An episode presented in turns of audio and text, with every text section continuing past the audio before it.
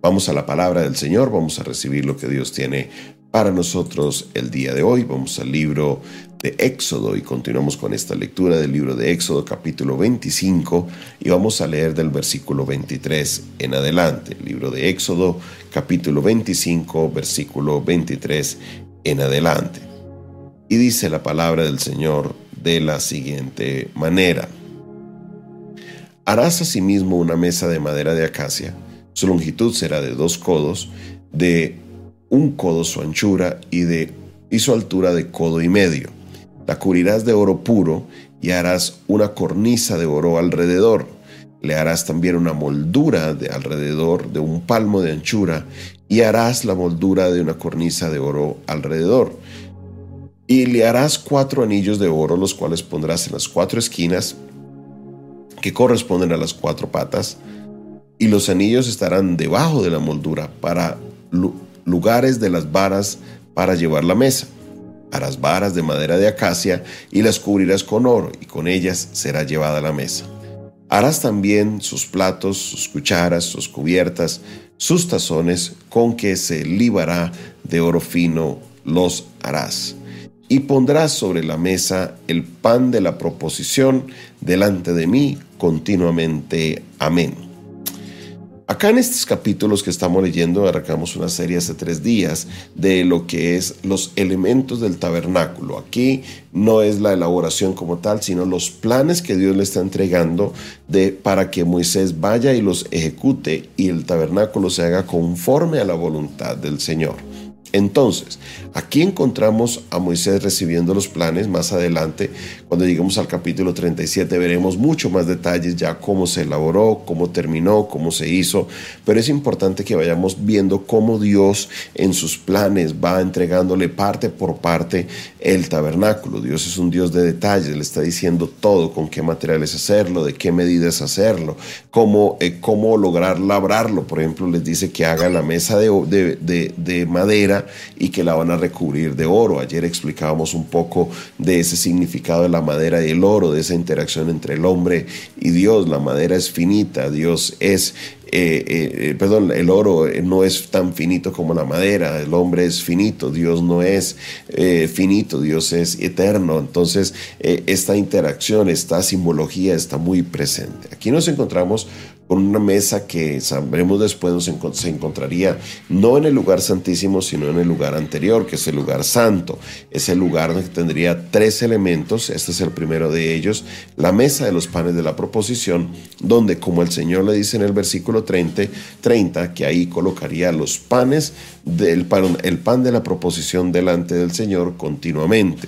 Ese sería un pan, que más adelante veremos los detalles, que estaría ahí 12 panes que estarán uno por cada tribu, con unas instrucciones especiales, como ya hemos visto en casi todas las órdenes que Dios les da, no tendría absolutamente nada de eh, levadura, no sería con, levadura, no sería, eh, sino solamente sería la masa, el agua y la sal, como para que esté ese pan ahí y obviamente eh, pueda eh, ser parte de lo que es ese servicio a Dios. Después de que estos panes estén ahí, se pueden cambiar y entonces los sacerdotes lo podrían consumir. La mesa de los panes de la proposición. En la mesa de los panes de la proposición volvemos a ver la figura, el cumplimiento de la persona de Jesucristo. La persona de Cristo que es la persona que... Eh, vendría en un futuro. O sea, toda la ley apunta a Jesús. Todo lo que es el tabernáculo apunta a la persona de Cristo. Estos panes simbolizarían las doce tribus. Estos panes estarían ahí. como una manera de que los judíos o los hebreos cuando vieran a Jesús entendieran que esto era parte del plan original desde el principio, el pan de la proposición. El pan de la proposición apunta a Jesús porque Jesús en Juan capítulo 11 nos dice, yo soy el pan de vida. Yo soy el pan de vida. El que come de este pan nunca jamás volverá a tener hambre y tampoco volverá a tener sed. Jesús, el pan de vida, el que vendría a saciar nuestra hambre, el que vendría a saciar todo para nosotros, Él es ese pan que ellos verían en esos panes de la proposición. Él es ese pan que estaría ahí como alimento para los sacerdotes, también como alimento para nosotros. Claro, Él llena nuestra vida de una manera que eh, no es física, no es como que sentimos la barriga llena, no, Él nos sacia de una manera en que ya no tenemos que estar buscando con ese hambre todo en el mundo, sino que nuestra vida es llena porque Jesús vino a nosotros. Oh, qué obra maravillosa la del Señor. Oh, qué obra la maravillosa de Dios, como Él nos les enseña de una manera pedagógica desde el principio que vendría el plan, pan de vida, que vendría ese pan a alimentarles, que vendría eh, eh, esa, eh, ese alimento para ellos.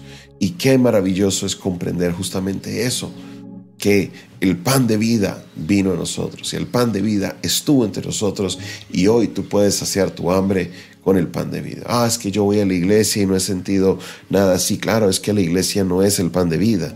El pan de vida se llama Jesucristo. El pan de vida es Jesús.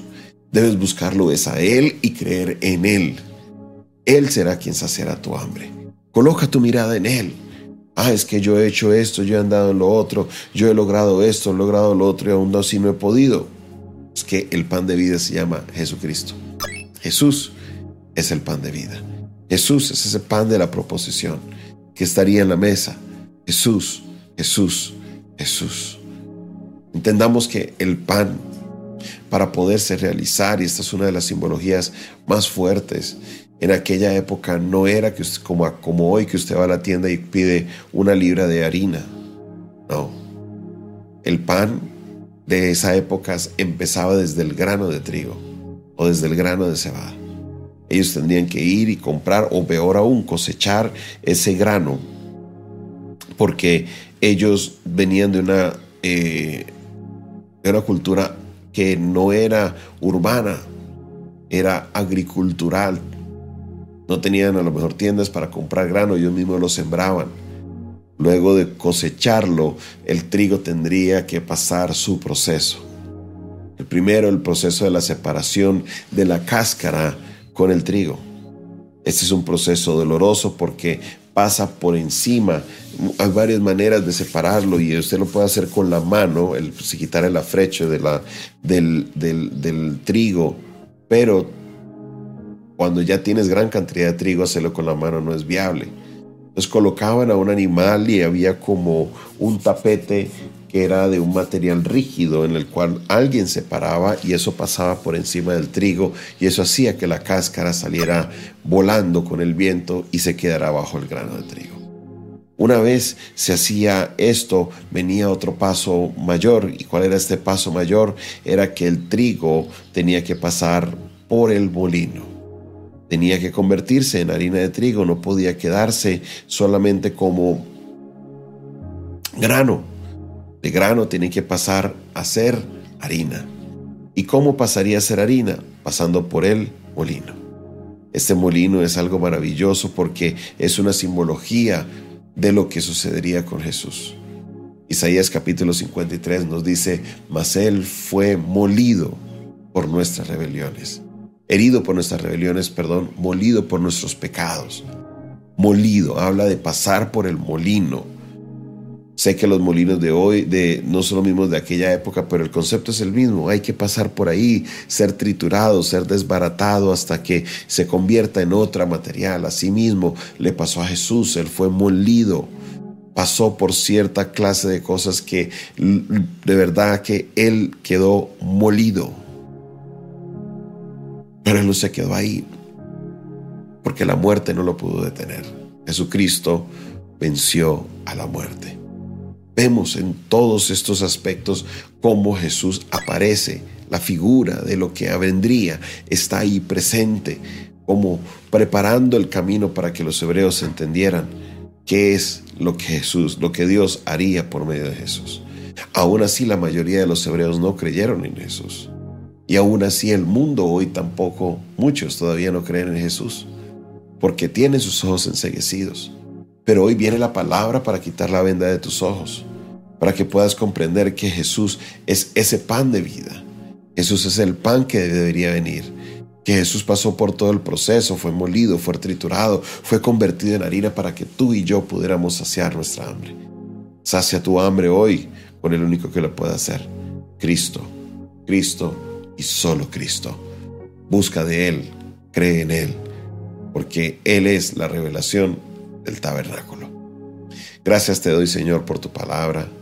Gracias te doy, Señor, porque en ella encontramos, Señor, eh, tu propósito, tus planes, tu voluntad.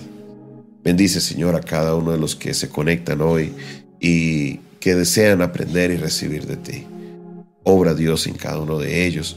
Obra en especial en aquellos que hoy toman la decisión de seguir a Cristo, de caminar con Él, de creer en Él, que su hambre sea saciada.